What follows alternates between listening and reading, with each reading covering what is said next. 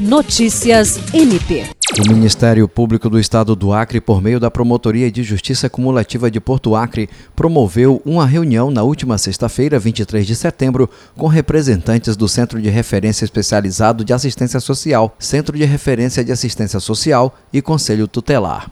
O encontro conduzido pelo promotor de justiça titular da Promotoria de Porto Acre, Flávio Bussabi de la Libera, teve como objetivo fortalecer a rede de proteção às crianças, adolescentes e suas famílias em vulnerabilidade social.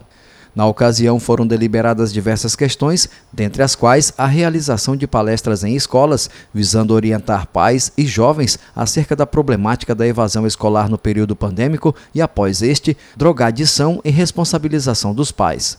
Também foram debatidas questões relacionadas à dependência química e violência sexual contra crianças e adolescentes.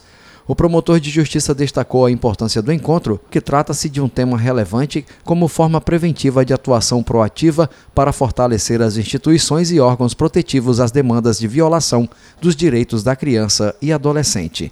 Jean Oliveira, para a Agência de Notícias do Ministério Público do Estado do Acre.